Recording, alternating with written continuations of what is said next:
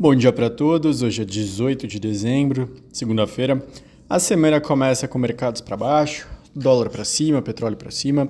Bom lembrar que é uma semana já com liquidez bem reduzida, assim como devem ser as próximas. Muito por conta das férias de final de ano escolares. Isso faz com que muitos operadores aproveitem e tirem também com seus filhos e o volume de negócios reduz. Nós tivemos hoje o sentimento das empresas caindo na Alemanha, segundo o Instituto IFO. As empresas, o sentimento delas caiu de 87,2 para 86,4. O mercado estava projetando alto, portanto, uma decepção. Condições atuais caíram de 89 para 88,5 e as expectativas de 85,1 para 84,3.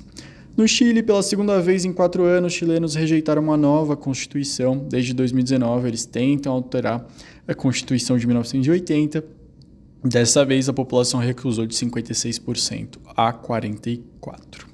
Aqui no Brasil, sexta-feira à noite, foi aprovada em votação histórica pela Câmara dos Deputados a reforma tributária, que agora vai entrar em fase decisiva para a promulgação da emenda constitucional. Não precisa então mais votar para o Senado, eles vão definir alguns últimos temas nessa semana, fazer escolhas ao definir se vai ter quais produtos e serviços vão entrar em regime especial Lembrando que isso tem uma relação contrária com o imposto sobre o valor agregado, o IVA. Quanto maiores os mais produtos em serviço especial, em regime especial, maior fica a alíquota que está estimada entre 27 e 27,5. O BNDES liberou 80 milhões para uma mega obra no ABC Paulista, animando o PT, que perdeu um pouco sua representatividade, sua popularidade na região nos últimos anos. E ano que vem é ano de eleição municipal, portanto, muita expectativa para que, com o presidente Lula estando em exercício, ele consiga recuperar o terreno perdido últimos, nas últimas eleições. O Ministério da Justiça e Segurança Pública anunciou que amanhã começa a liberar o aplicativo que acelera o bloqueio de celulares roubados e furtados. Em 2022, o Brasil teve quase um milhão de telefones móveis levados por bandidos. O Brasil tem quase 25% dos roubos de celulares no mundo. Com apenas um clique, a vítima enviará um aviso simultaneamente para a Anatel, para os bancos, para os operadores de telefonia e para os demais aplicativos. Segundo o termo de uso do programa Celular Seguro, a plataforma de bloqueio rápido será oferecida tanto na versão web quanto no aplicativo. Poderá cadastrar o número de celular, pessoa de confiança para acionar o bloqueio em caso de roubo.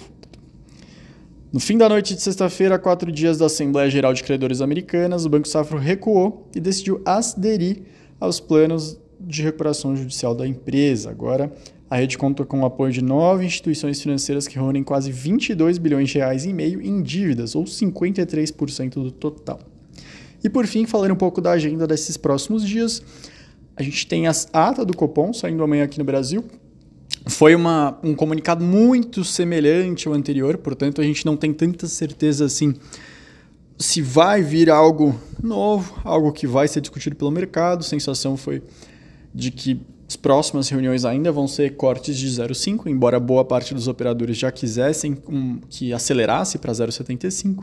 Também vamos conhecer na quarta-feira o IBCBR. O relatório trimestral de inflação sai na quinta e os dados do setor externo na sexta. O Congresso deve votar nos próximos dias o orçamento, a regulamentação das casas de apostas e no Senado a MP da subvenção do ICMS. No exterior, a gente vai conhecer a decisão de juros do Japão e China amanhã mesmo dia da inflação da zona do euro.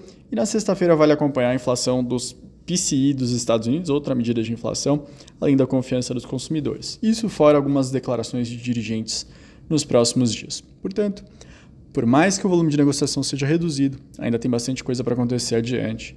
Uma boa semana para vocês e até mais.